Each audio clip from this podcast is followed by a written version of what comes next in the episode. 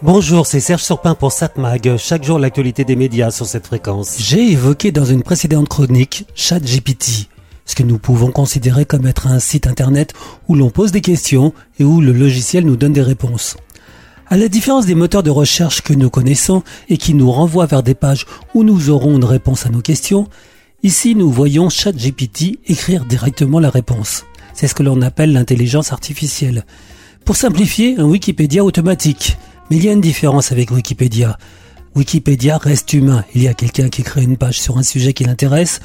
D'autres viennent ensuite la compléter ou indiquer les éventuelles erreurs. Sur ChatGPT, on peut aussi indiquer les erreurs, mais en fait, le générateur de texte est totalement automatique. ChatGPT va trouver une réponse aux questions en allant sur le net et en ingurgitant 175 milliards d'informations. Même la modération est automatique. Elle bloque d'ailleurs certains types de réponses à contenu dangereux. Mais ChatGPT n'est pas le seul langage artificiel qui travaille ainsi. Si Microsoft s'intéresse à ChatGPT, Google et Meta ont leurs propres applications basées sur des modèles de langage. Sans parler de ceux qui veulent lancer un modèle indépendant des GAFAM, non contrôlé par eux sans règles imposées. Ça peut devenir effrayant. Imaginons des amis de Trump, Bolsonaro, Poutine ou Xi Jinping qui lanceraient leur propre logiciel de langage générateur. Bonjour les dégâts. L'équivalent d'un chat GPT sans modération, ça peut devenir effrayant. Mais on l'a vu, pour l'instant, les alternatives aux GAFAM promues par exemple par Donald Trump n'ont pas beaucoup de succès. Mais quand même, dans leur petit coin, ils peuvent être assez dangereux. Aujourd'hui, ChatGPT, qui sera certainement associé à Microsoft et ses équivalents de Google et Meta, on a la force de la grosse société et la modération induite. Pas forcément parfaite, mais elle existe. Mais revenons donc à la comparaison de ChatGPT avec Wikipédia. Il faudrait d'ailleurs plutôt comparer ChatGPT avec Twitter. C'est évidemment un peu caricatural car les messages de Twitter ont un maximum de 240 signes, alors que ChatGPT a une limite un peu plus large, 500 mots. 500 mots c'est beaucoup, mais c'est aussi peu. La plupart des articles de Wikipédia ont beaucoup plus que 500 mots, donc les réponses de ChatGPT sont forcément moins complètes que celles fournies par Wikipédia. Avec cette limitation donc de 500 mots, impossible d'écrire une thèse complète avec ChatGPT, impossible d'écrire un roman, ou alors en trichant, en multipliant les questions posées, sans parler du fait que ChatGPT nous laisse un quota maximum de demandes que l'on peut déposer par heure. Mais il semble bien que nous sommes à l'aube d'une évolution radicale de l'utilisation du net, du web. Reste un problème de taille. ChatGPT pille allègrement toutes les sources sur Internet qu'il a pu trouver. Il compile cela et le ressort mais ChatGPT ne cite jamais ses sources. Nous sommes alors dans un monde anonyme qui utilise les connaissances disponibles sans aucune possibilité de rémunération des auteurs. Et ça aussi, c'est un gros problème. Cela dit, je suis sûr qu'en cherchant un peu, j'aurai encore de quoi vous parler ici du pour ou du contre de ce nouveau langage, ChatGPT. Sans parler du fait qu'il y a un problème.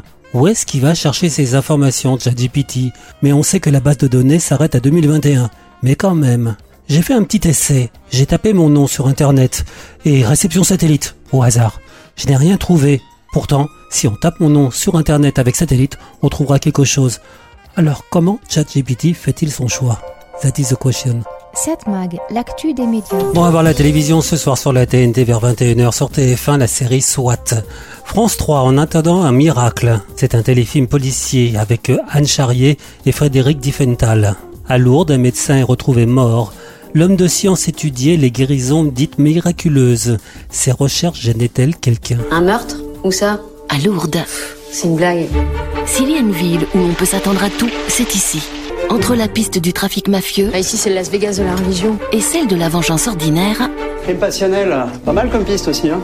Qu'est-ce qui fera avancer l'enquête? L'intuition.